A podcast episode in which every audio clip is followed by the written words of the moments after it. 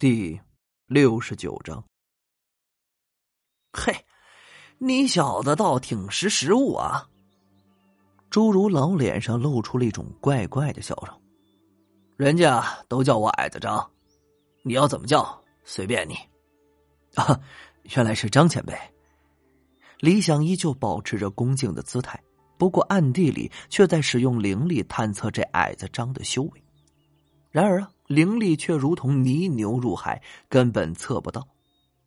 看来这家伙要么有隐藏自身实力的秘法，要么这修为深不可测。这理想的小动作自然是瞒不过矮子张。他呵呵一笑：“小家伙，看来你很想知道我的修为啊！这样吧，要不咱俩比划比划，让我也掂量掂量你的斤两。”李想心中啊，也着实想和高手过过招，又看向天玄道人，后者微微笑着点点头。点到为止啊！矮子张哈哈大笑了几声，搓了搓手，显得很兴奋的样子。来吧，来吧，我这把老骨头很久都没活动活动了。矮子张一脸期待的摆出阵势，看样子是让李想先动手。这也好，先下手为强。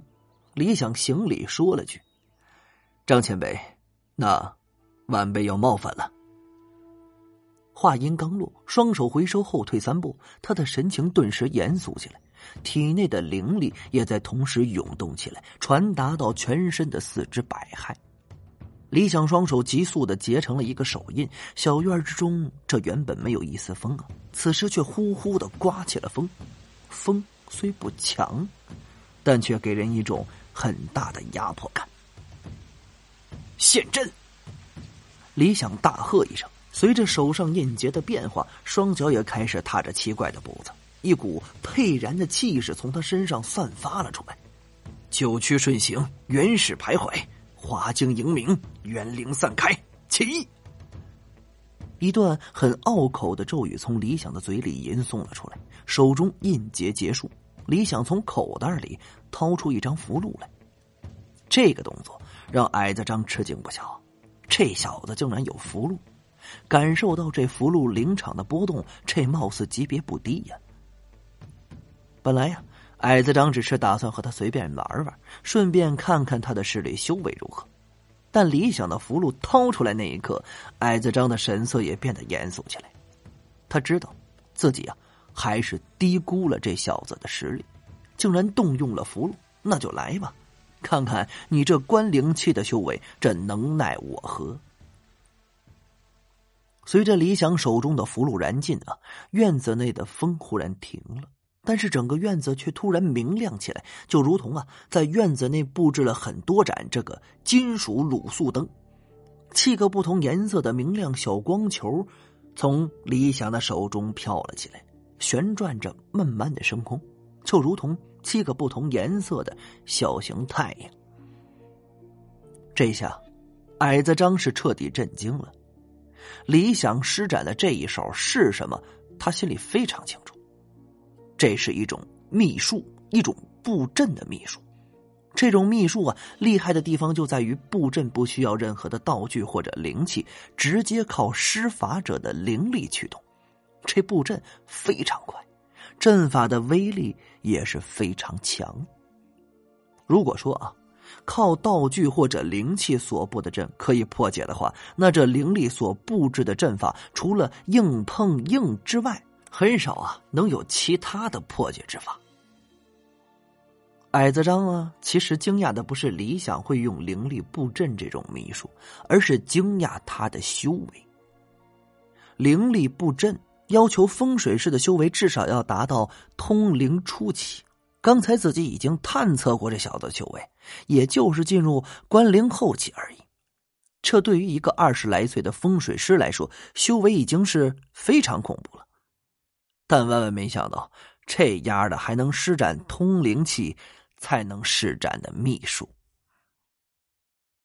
这风水一脉啊，阵法之多，这如满天的繁星；但威力大的阵法却是凤毛麟角，特别是有攻击性的阵法，那更是阵法之中的大熊猫，十分的稀有。现流传于世的大阵，仅剩十个，有好几个都面临着断层的风险，并不是说这布阵的秘术失传啊，而是具有能够布阵修为的人，这实在是太少，而且很多隐世而居，不为这外人所知啊。再说这七星阵。是用七个水晶球按两个上下倒置而重叠的等边三角形来摆放，三角形的边长特定为七之倍数，中央再放一个较大的晶柱或者晶球而形成星阵，此阵称为七星阵。据说啊，水晶具有强大的能量，水晶七星阵其能量是加倍的强大。不过。因为李想所用的水晶是灵力幻化而成，这并不是真正的水晶，所以阵法的威力只能发挥出一半。不过就算是一半，那威力也是相当恐怖的，因为七星阵能聚会能量，将灵场发挥至极限。七色的彩光从水晶球中激射而出，瞬间就将矮子张包裹在其中。就如同一匹匹不同颜色的彩带，将它一层一层的裹住，形成了一个彩色的茧。这场景可是十分搞笑啊！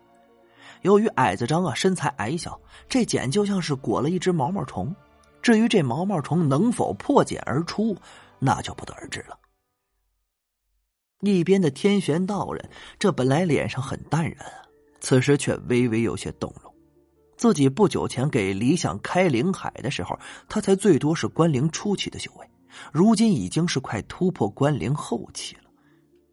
这修为增长的速度实在是有些骇人，大大的超乎了他的预料。这个时候，天玄道人的心中倒也是宽慰了不少，因为这个叫李想的年轻人是被选中的人。他现在迫切需要的是提升自己的实力，以应对以后将要发生的事儿。现在理想的感觉啊，用一句广告词儿来形容，那就是这感觉身体被掏空啊，这真的是空空如也，体力灵力就如同木桶中的水，完全被倒了个一干二净。想不到啊，这七星阵竟然如此的消耗灵力。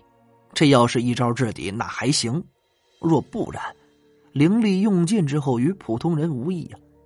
接下来，自己恐怕就只能是被动挨打了。这矮子张呢，已经被困在彩色的茧里好一阵了。李想有些后悔起来，这又不是对付敌人，完全没必要全力施展自己的能力。若是不认识的人，这就罢了。问题这矮子张那是天玄道人的好朋友，若是让他受伤或者怎么的，这个可有点难收拾吧？李想，注意了！脸色已经恢复淡然的天玄道人小声的提醒了一句。天玄道人话音刚落，彩色的巨茧突然轰的一声炸裂开来。彩光乱射之中，一股被破阵之后强大的反噬灵力就向李想冲击而来。李想自身灵力已经枯竭了，根本是无法抵挡。反噬灵力冲击上他的身体，这就如同啊一把巨锤砸中了他的胸膛，让他是胸闷气短，这往后倒退了五六步，这才停止住。